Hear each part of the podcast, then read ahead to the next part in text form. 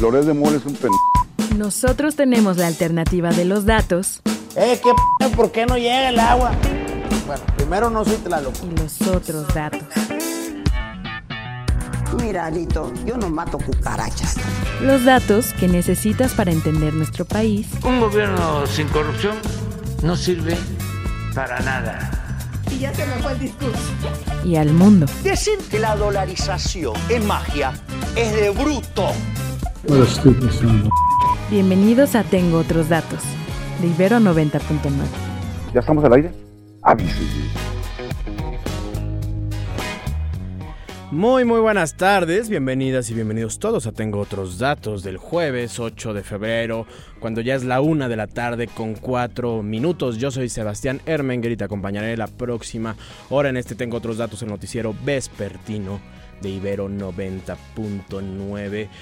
Jueves con calorcito, la verdad, ya empieza a hacer calor en la Ciudad de México, la contaminación tampoco ayuda, pero esperaremos que esta próxima hora la disfrutes, aunque sea con noticias interesantes y complicadas, porque vaya, vaya que la agenda informativa está muy cargada en estos días, ya estamos en 2024, pleno año electoral aquí y del otro lado de la frontera norte, así que hay muchos temas que analizar.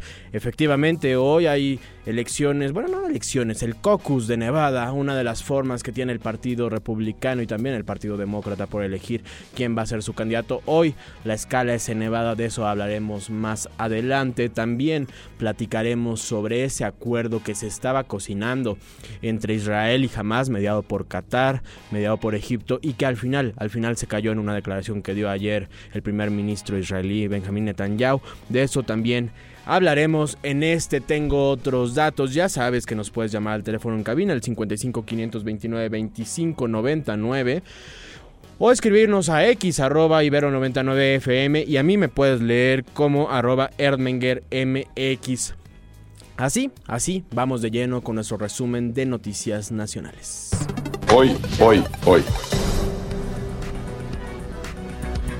El presidente López Obrador habló sobre el rechazo del Senado de Estados Unidos al acuerdo de seguridad fronteriza, condenó el uso de la migración como botín electoral y también, también recordó su propuesta de regularizar la situación de migrantes que llevan más de cinco años viviendo en Estados Unidos. Como sabes, desde hace semanas la Casa Blanca buscaba impulsar un acuerdo bipartidista. Esto permitiría resolver la disputa entre el gobierno federal de Joe Biden y el gobernador de Texas, Greg Abbott, que desde hace semanas están enfrentándose por la forma de imponer controles a la migración irregular.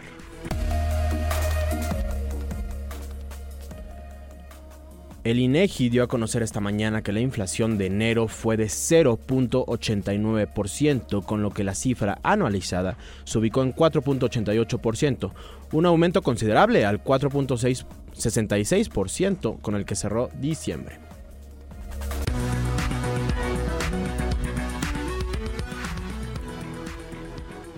Y vaya día complejo. Si tú crees que estás teniendo un mal día, pues no te preocupes porque hay quien la está pasando peor. Y esos son los agentes aduaneros allá en el norte del país, porque las fronteras de Ciudad Juárez y Nuevo Laredo se encuentran paralizadas. Esto por la falla de un sistema del SAT, del Servicio de Administración Tributaria, que generó lentitud e imposibilidad de validaciones en los procesos de importación y exportación de miles y miles de productos que pasan cada segundo por la frontera entre México y Estados Unidos. Por ello, se estiman pérdidas millonarias debido al paro de líneas, generando multas con penalizaciones para las empresas que afecten a su clientela con las demoras.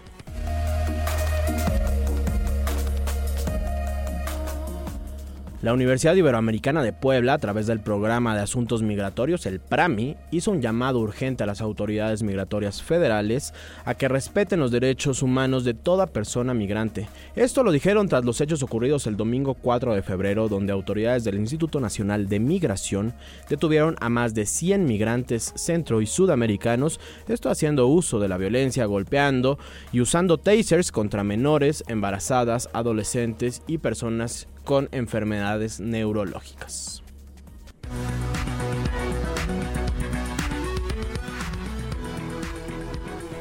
Chuy Montana, el cantante tijuanense de corridos tumbados, fue asesinado ayer por la tarde después de haber sido presuntamente secuestrado en la carretera Playas del Rosarito, allá en su natal Tijuana. El cuerpo del joven de 19 años fue encontrado esposado y con signos de violencia a las orillas de una carretera que iba hacia Estados Unidos.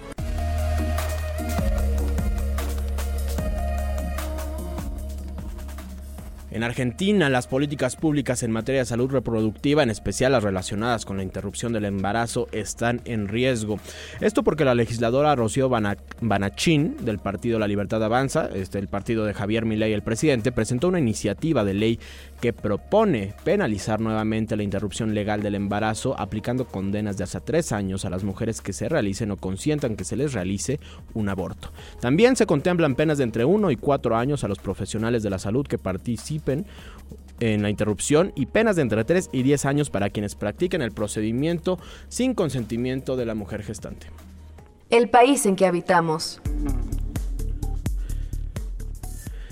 Bueno, pues ya, ya comentábamos, ayer, ayer hubo un, un, rechazo del acuerdo que presentó Hamas por parte del primer ministro israelí Benjamín Netanyahu rechazó este acuerdo y para platicar de esto, para platicar de cómo va la situación en el Medio Oriente y cuáles son los motivos del gobierno israelí para decir este acuerdo que buscaba 135 días de cese a las hostilidades no fructiferó.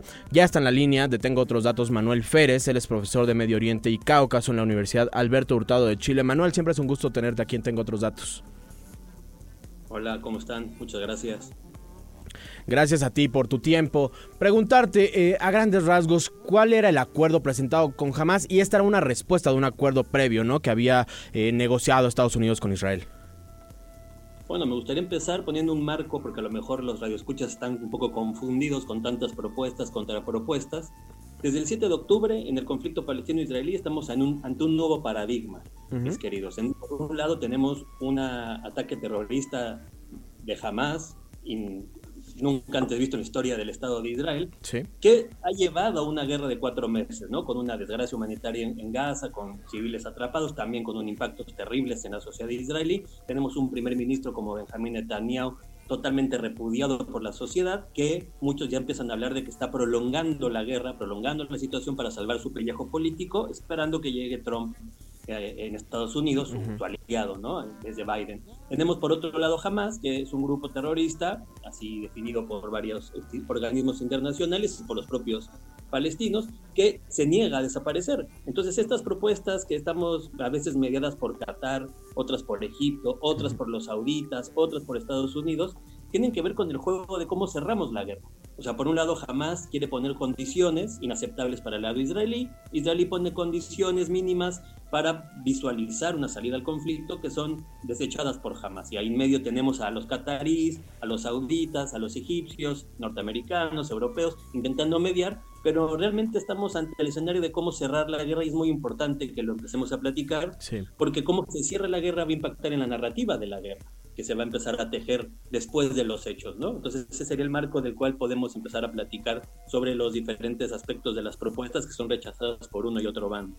Que, que esa narrativa ya está jugando, ¿no? Ya, ya es eh, fundamental y, y, creo, y me gustaría también que nos contaras, Manuel, ¿qué tanto afecta en los negociadores pues toda esta narrativa que, que se ha ido construyendo en estos cuatro meses de guerra?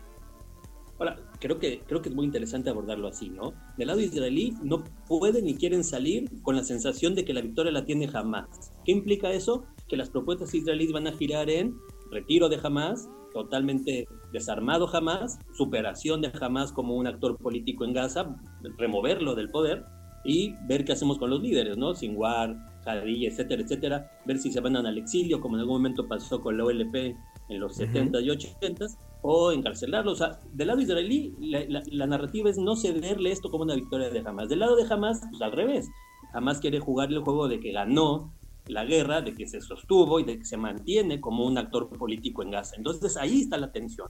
Y en medio tenemos un montón de problemas, por ejemplo, el tema de la ayuda humanitaria a Gaza, el, tema de los secuestrados. Hay que recordar que hay más de 130 personas secuestradas, de las cuales muchas ya están muertas, que se está informando, ¿no? Entonces, en medio de estas dos narrativas, que está muy bueno que me permitas presentarlo así, de quién gana la guerra o cómo se sale de la guerra, en qué posición se sale. Acuérdate tú que después de una guerra vienen las negociaciones y no es lo mismo salir como la voz cantante que como la voz subordinada, ¿no? Entonces, estamos en ese juego perverso, que esto es desgastante, porque claro, la situación humanitaria en Gaza empeora, la situación política en Israel empeora, ha habido marchas contra Netanyahu más, hace más de 45 semanas, antes incluso de la guerra, y en medio quedan estas propuestas que nos invitan a repensar, sobre todo a los que queremos pensar Medio Oriente más allá de las coyunturas, qué va a pasar con Palestina, porque por ejemplo, se propone una, los sauditas dicen, ¿no? Que va a reconocer Israel y establecer relaciones con Israel, los sauditas con Israel, siempre y cuando se reconozca el Estado palestino, cosa que está muy bien. Pero pocos estamos pensando qué tipo de Estado palestino va a ser. ¿Va a ser un Estado palestino fallido, como lo es Líbano, como lo es Yemen, como lo es Irak?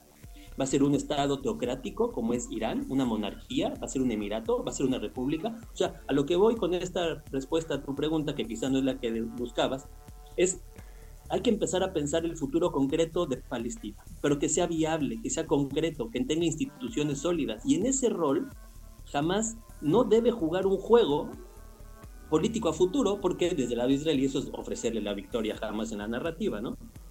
Claro, claro, claro. Y, en ese sentido, eh, ¿Qué posibilidades hay de, ese, de esa negociación política postbélica, posguerra? Porque pareciera que ahorita estamos en un, en un círculo esencialmente bélico, ¿no? No, no, se, no se plantea eh, en ninguna de las dos partes la posibilidad de un Estado palestino funcional eh, en el futuro.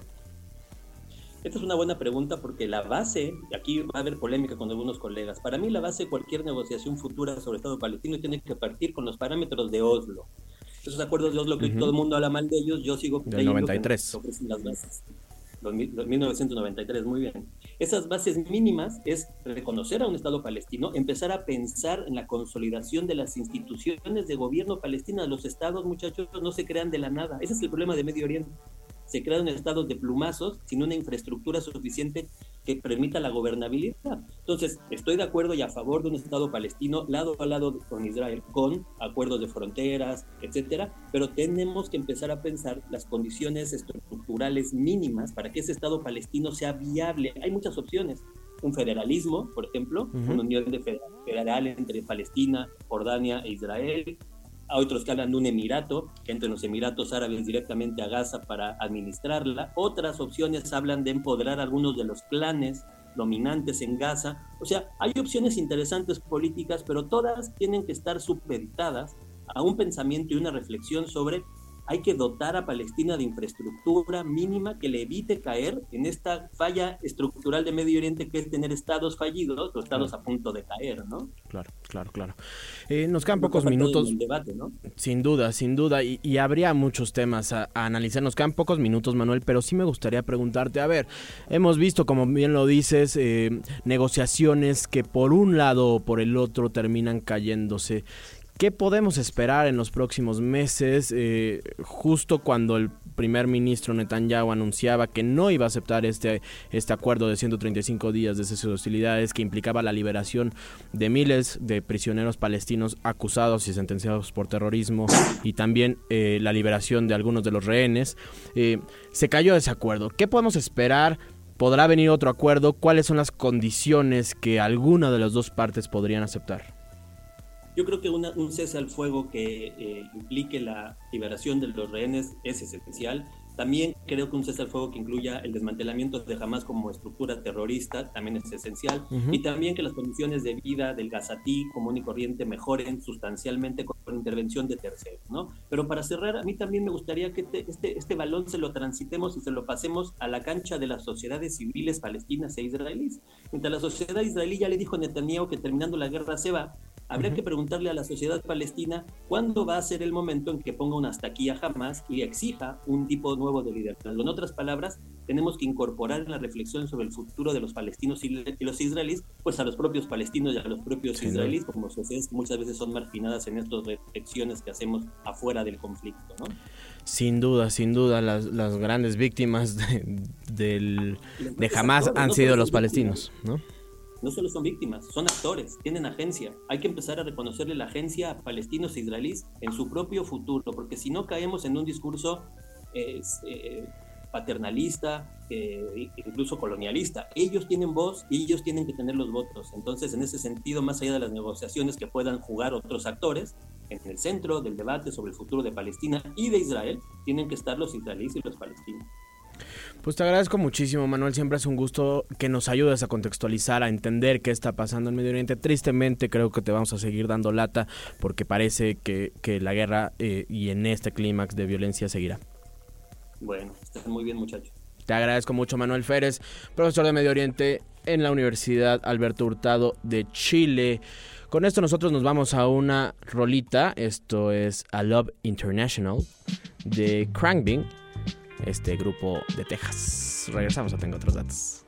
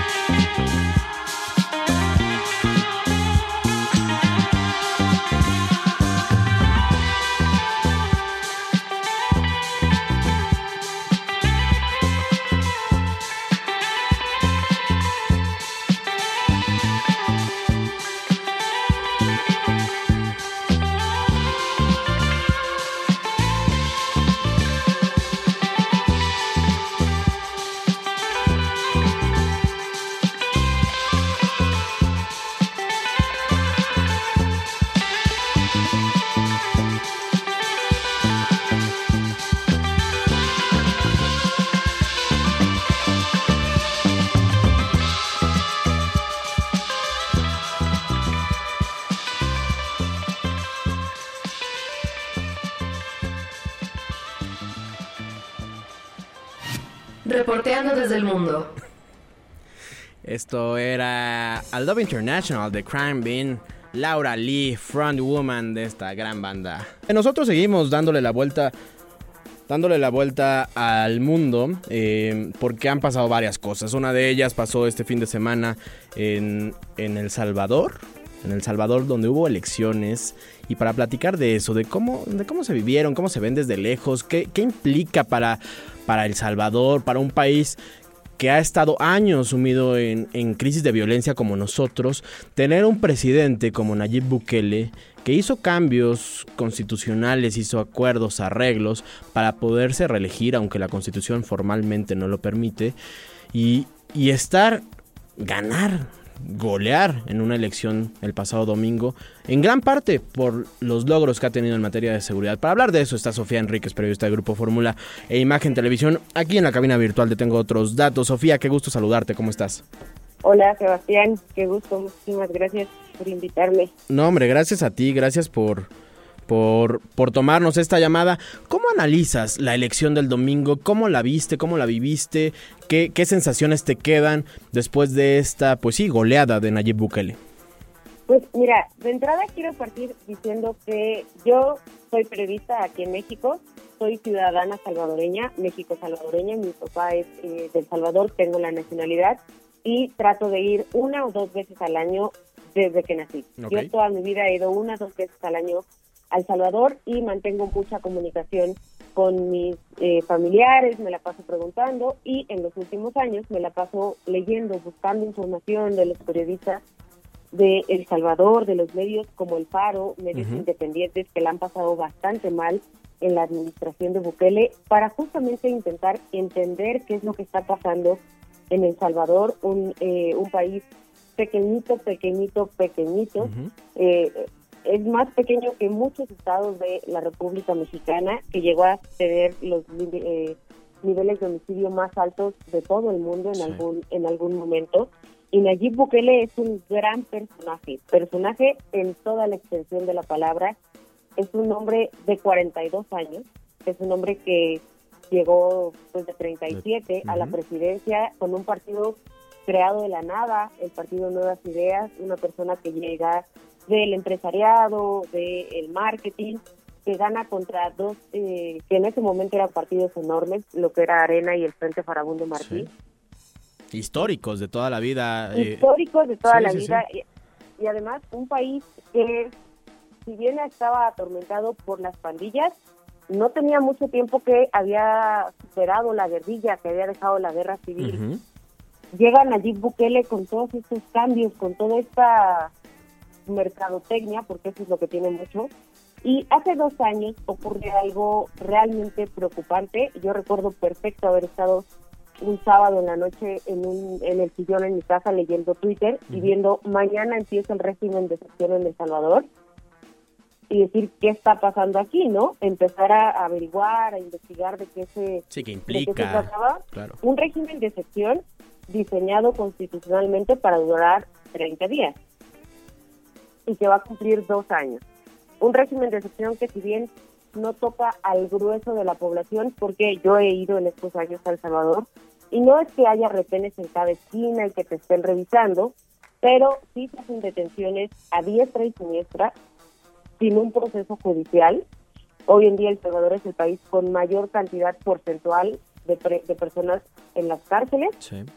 Y, por ejemplo, una de las cosas que a mí me han hecho mucho ruido, yo tengo tatuajes en, en los brazos, y antes cuando iba a El Salvador, un poco la recomendación era cuídate de las pandillas. En los últimos dos años, la recomendación ha sido cuídate de la policía. ¿Por qué? Porque es un tatuaje que puede llevar a la cárcel. Un caso que sucedió con un rapero, un joven de Estados Unidos de padres salvadoreños, que va de visita a El Salvador y él traía tatuada la frase de el lugar donde nació en El Salvador. Eso le costó seis meses de prisión en El Salvador. Sí, es, es, de verdad impresionante porque hemos visto esta transformación. Yo me acuerdo también perfecto de cómo empezaba el presidente Nayib Bukele a gobernar a través de Twitter, ¿no? Y, y daba indicaciones a sus ministros, este, claro, claro. hace esto por Twitter y, y, vendan esto para tener más recursos. Y esa figura mercadotécnica, ¿no? Que, que hoy se vende como el dictador millennial más cool del mundo, pues también ha, tenido excesos y violaciones a derechos humanos impresionantes. Lo que dices de los tatuajes es muy claro, es muy evidente en una pues eh, racialización o hacer fenotípicamente la justicia, ¿no? A través de si estás tatuado eres eres de la Mara de alguna de las dos más importantes del país. ¿Cómo entiendes esto y cómo cómo ves platicando con tus familiares, con amigos allá en El Salvador? ¿Cómo recibe la población salvadoreña todas estas violaciones claras, flagrantes, documentadas por organismos internacionales, violaciones a derechos humanos, versus una mejora sustancial en los índices eh, de, de, paz, ¿no? Un decremento en la violencia. El domingo, cuando el presidente salió a dar su discurso tras la victoria, decía que era el país más seguro del, del hemisferio occidental, ¿no? De venir de ser el más peligroso del mundo. ¿Cómo analizas estas pues, contradicciones en la sociedad? ¿Cómo lo ve la sociedad salvadoreña, pues? yo no sé qué tanto analizó Nayib Bukele antes de llegar el estado de la población, eh, la, el estado anímico de la población, porque lo cierto es que los niveles de violencia en El Salvador eran tan altos que la población está dispuesta, gran parte de ella hoy en este en este momento está dispuesta a renunciar a muchas de sus garantías individuales uh -huh. por seguridad. Personalmente, te lo digo, mis familiares votaron por Bukele. Sí porque y eh, yo he llegado a escuchar frases de que los encierren y quemen las cárceles. El nivel de odio que se generó hacia las pandillas antes de que llegara a Bukele, por eso te digo, no sé qué tanto él analizó eso y lo utilizó a su favor, pero definitivamente gran parte de la población de El Salvador prefiere esa seguridad arriesgando, eh, renunciando a, a algunas libertades, a algunos derechos, porque si bien a lo lejos hablan de alguien que, digo, ahora que fui fui en diciembre y justamente hice esos, esas preguntas de tú conoces a alguien que hayan detenido, has oído eh, de algunos y me dijeron, detuvieron a unos a unos ceros que sí andaban en mañas, detuvieron a uno que parecía que no tenía nada que ver, pero uno nunca sabe. Entonces, sí. los familiares de los inocentes obviamente lo tienen claro. claro. Pero el resto de la población empieza a dudar si estaban o no estaban metidos en, en las maras. Y definitivamente la aprobación de Nayib Bukele en El Salvador es enorme. Eso sí no se puede, no se puede ocultar.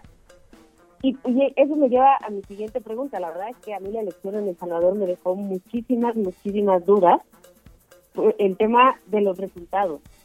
¿Por qué si comprobadamente Nayib Bukele tiene tanto apoyo, porque no solo es que Nayib Bukele tenga muchísimo apoyo, la oposición es repudiada Sí, claro. completamente. O sea, no hay una eh, una parte de la oposición que tenga apoyo. La gente está muy enojada con, con la oposición. ¿Por qué fallaron? ¿Por qué falló el, el sistema del tribunal? Sí. Eso me tiene... Estoy viendo ahorita la página del Tribunal Supremo Electoral de El Salvador y sigue para, o sea, está parada la, la cantidad de actas procesadas en un 70%. Sí, sí. Y eh, pensé esta analogía desde, desde el lunes, no sé si alguna vez viste Malcolm en del medio. Claro. Hay un capítulo donde Riz, que es el hermano Ajá. Desastroso, que es muy rebelde, lo meten a una clase de cocina. Sí, sí, sí, es un pescado enorme, sí, me es buenísimo, o sea, es un gran chef. Y en el concurso, además de eh, cocinar muy bien, se dedica a sabotear a los demás. y su papá le dice, ¿por qué si podías ganar tenías que hacer trampa, no? Y eso lo leía justo en la editorial del Faro, que decía, es eh, la esencia del clan Bukele. Esas son el tipo de cosas que me preocupan.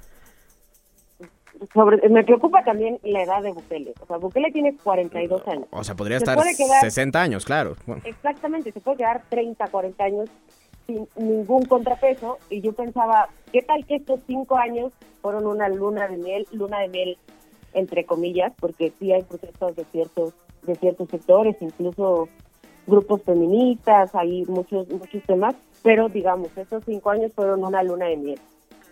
Ya instalado, sin ningún contrapeso, sin ninguna insti- institución que lo controle y sin ninguna impedimento para reelegirse, Bukele puede hacer lo que quiere en esa loca. Sí, sí, a ver quién para, a ver quién para a este, a este Ruiz salvadoreño que, que caray, ha, ha logrado grandes cosas, pero también ha pasado por encima de la Constitución, la democracia y los derechos humanos en El Salvador. Sofía. Y por último, Sí. nada más eh, para cerrar, creo que también tenemos que pensar en la gente de El Salvador.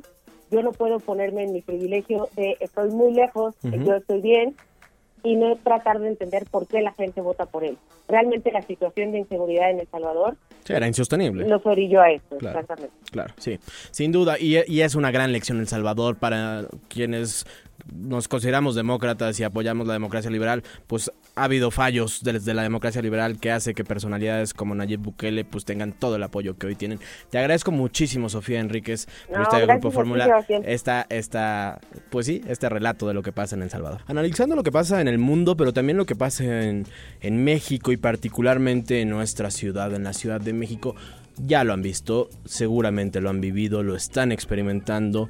Estamos viviendo una sequía gravísima que ha generado una crisis de desabasto de agua impresionante. Con agua decía estos días que nos quedan 150 días de recursos hídricos en el sistema Cutzamala. Las presas que alimentan este sistema están en sus mínimos históricos.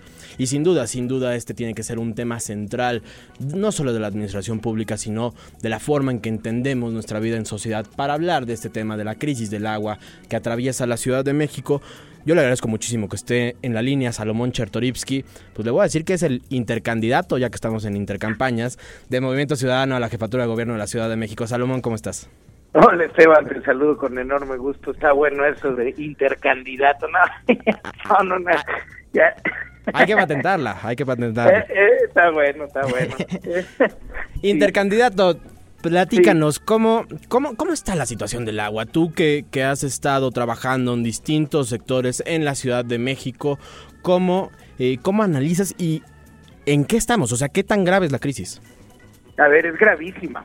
Eh, eh, estamos por vivir la crisis más importante de agua que hemos tenido en la historia de la ciudad. Eh, la realidad, Sebastián, es que se ha pateado el bote durante muchos años a la inversión que se requiere y hacer todo lo que tenemos que hacer. Este gobierno redujo en 30% el presupuesto del 2018 a- al día de hoy este, para el agua de la ciudad. Estamos en un momento crítico y, y a lo que nos vamos a enfrentar los siguientes meses, no hay más solución que cuidar el agua, cuidar el consumo. El consumo individual, el consumo público, no hay más que hacer porque no se puede realizar la obra de infraestructura que se necesita en el inmediato. Se dejó de hacer, Sebastián, y lo vamos a padecer en los próximos meses.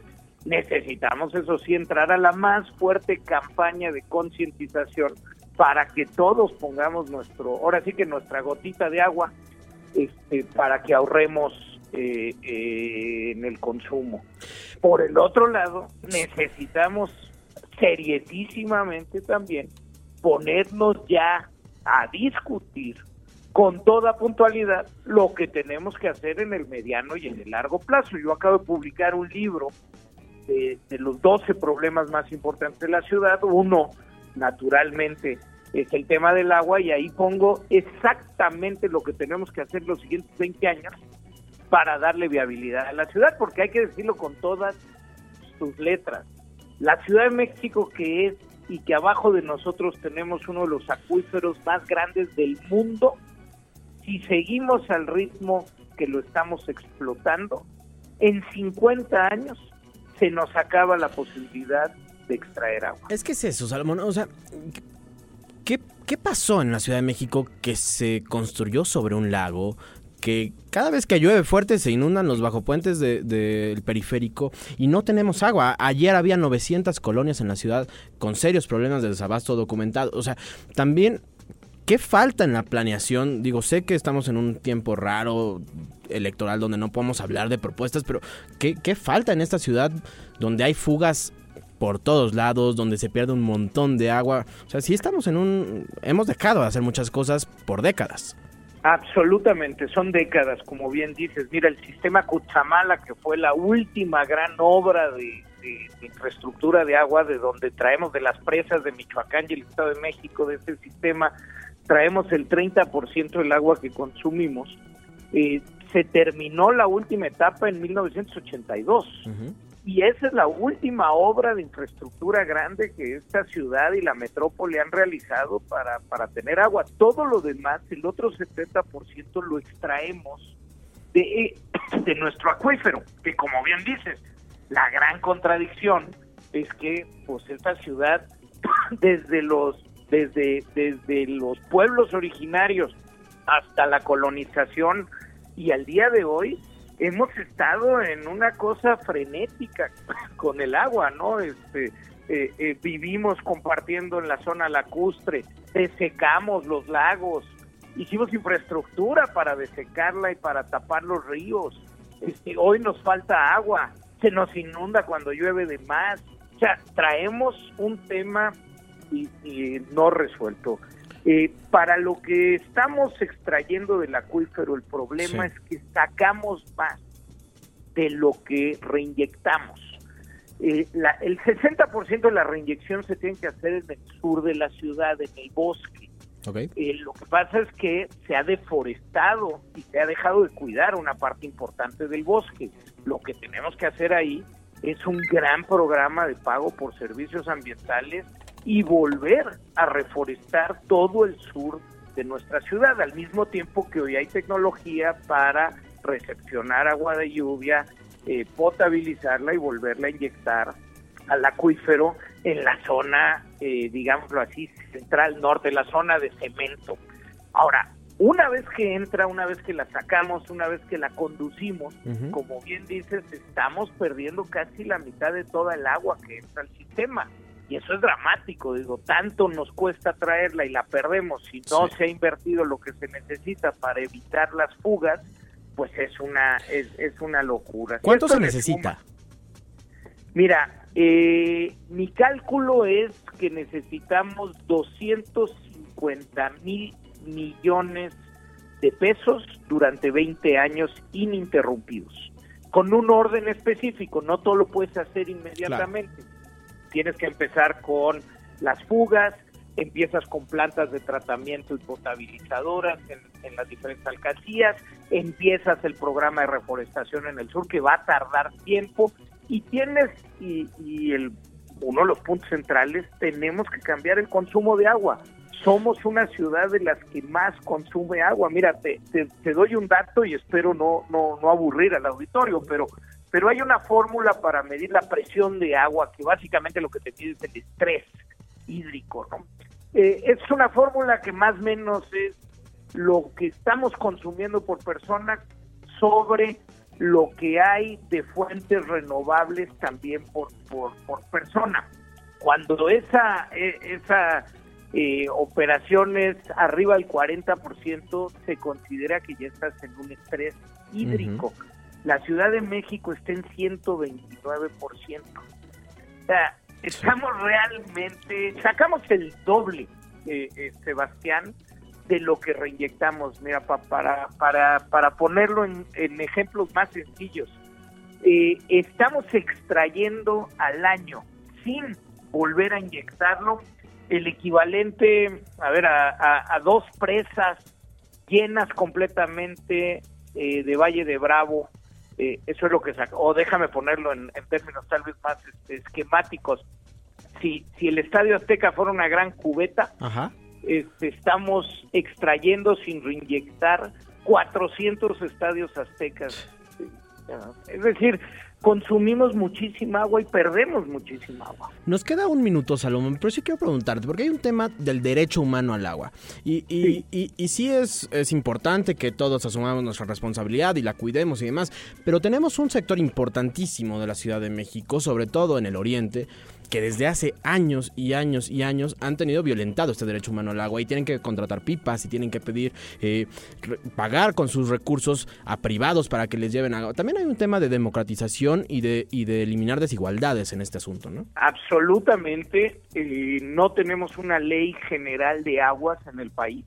que establezca con toda puntualidad a qué refiere el derecho humano eh, eh, al agua y que éste pueda ser, eh, eh, pues ahora sí que accesible para todos.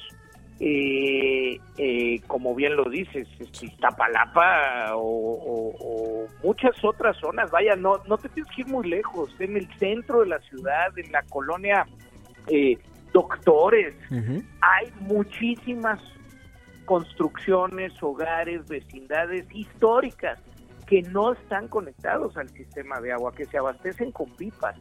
Ahora, hago un paréntesis aquí. En lo que se refiere al derecho humano al agua, en efecto existe y hay que protegerlo, pero ese derecho humano es para el consumo, para la higiene, para los alimentos que consumimos. No hay un derecho humano para andar regando la gastar, banqueta con, con una manguera o, o- o lavar el coche con una manguera. Este, el derecho humano también tiene un límite este, y a partir de ahí, si alguien gasta, se tiene que cubrir con pagos excesivos o bien penalización. Pues sí, sin duda, sin duda. Digo, ahorita te digo, son, son momentos complicados en los que no podemos hablar mucho, pero estos temas tendrán que estar en, en la presentación de, de objetivos de cada uno de los candidatos. Así que si te parece, cuando ya te podamos decir candidato, platiquemos de qué podemos hacer.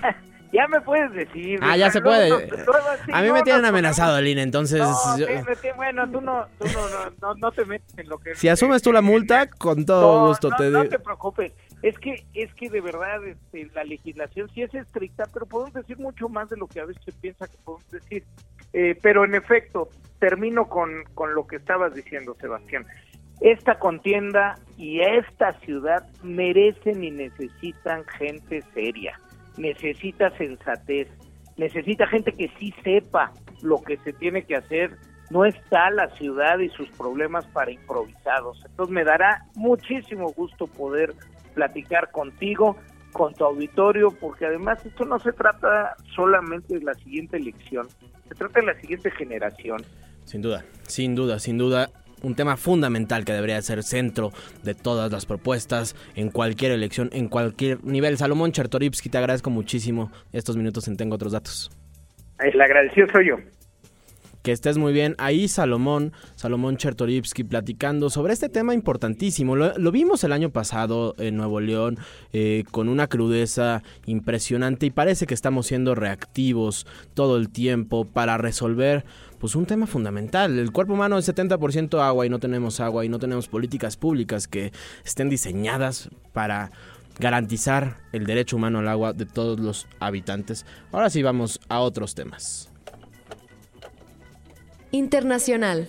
Hoy hay escala en Nevada, no necesariamente por el Super Bowl del domingo, sino porque se, se juega o está el caucus del Partido Republicano. Esta es una de las formas que tiene la democracia complejísima estadounidense para determinar quién más, quiénes serán sus candidatos en esta eh, pues sí, primarias que tiene Estados Unidos. Para hablar de eso, para ayudarnos a entender un poco qué esperar, aunque creo que que Pia Taracena, profesora del Departamento de Estudios Internacionales en la Ibero, va a coincidir conmigo que esperamos un resultado avasallador a favor de Donald Trump. Eh, pero bueno, ¿qué esperar más allá del número que saque el expresidente de Estados Unidos? Pia Taracena, ¿cómo estás? Hola, querido Sebastián, ¿cómo estás? Qué gusto estar contigo y con el auditorio. Siempre es un gusto tenerte. Cuéntanos un poquito qué se juega hoy en Nevada, por qué es importante ponerle atención. Bueno, es importante porque está en el marco de las primarias, tanto del partido, sobre todo del Partido Demócrata, como del Partido Republicano, que es la forma en que los partidos ahorita están definiendo sus candidatos. Por ejemplo, en el caso de, de Nevada, eh, Nikki Haley, al parecer, pues eh, fue descontada porque eh, realmente los republicanos, como no es un estado fuerte para ellos, como que no le han dado mucha importancia como si en los otros este, estados que son importantes para ellos. Aquí lo que es interesante es que es la lucha por afianzar ese candidato, ya sea del demócrata o del republicano. El número de delegados, Nevada, por ejemplo, cuenta por 36. Ok. Este, para eh, tenerlos ya asegurados y es lo que hoy se está poniendo en juego para Joe Biden, que en realidad pues va ganando con holgura en, en la primaria de, de, Nevada, ¿no? Entonces, creo que eso es muy interesante porque van haciendo como sumas de ya tengo los 36 del Joe Biden ya tiene los 36 delegados de Nevada y así va a ir juntando todos los otros delegados, ¿no? Es muy chistosa la boleta de Nevada hoy porque se metieron un montón de gente que necesitaba ir por las reglas del Partido Demócrata en Nevada, uh -huh. que en último momento te puedes inscribir a la boleta. Entonces realmente sí es como de locos el proceso de primaria porque cada partido en cada estado tiene sus propias reglas, ¿no? Cada Entonces, quien decide. Es muy complicado, digamos, como que hablar en términos generales de las primarias. Y hablando como ya de forma realista, eh, digo, son pasos que hay que cumplir, pero tenemos un poco claro, ¿no? Quiénes van a estar en la boleta. Eh, bueno, sí, te refieres a las generales. A, a las pues, generales, sí, ¿no? O sea, Biden va a llegar Trump y, y Biden. Y Donald Trump, este, seguramente, aunque Donald Trump, pues ahorita tiene una cuestión con en la Suprema Corte de Justicia que va a revisar eh, lo que sacó la Suprema Corte de Colorado Uh -huh. en el sentido de si puede estar Donald Trump en, en la boleta eh, o no por los hechos del 6 de enero del 2021.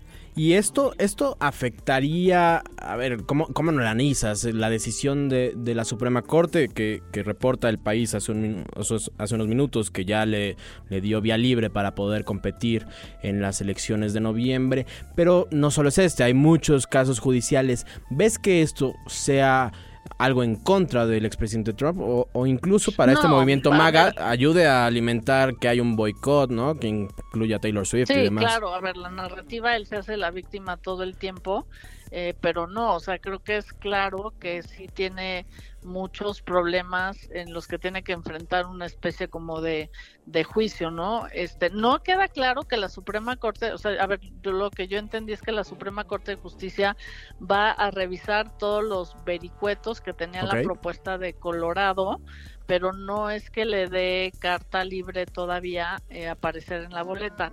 Pero es que eso tampoco es como muy importante porque puede no aparecer en la boleta y puede aún así, este, si votan por el partido y él es el candidato del partido, puede ser declarado el, el ganador. O sea, sí son reglas electorales bastante complicadas. De hecho, yo te podría decir que la mayor parte del siglo XIX, los candidatos a la presidencia, por ejemplo, en Estados Unidos, no aparecían en, en la boleta, ni en las generales, ni en las primarias. O sea, la gente votaba por los delegados que representaban los partidos de los que los candidatos formaban parte, ¿no? Claro. Entonces, este, a ver, sí, sí es, es como muy complicado. Aquí lo que tiene que, lo que está argumentando Colorado es que Donald Trump violó la enmienda 14 en el sentido de que hizo una insurrección.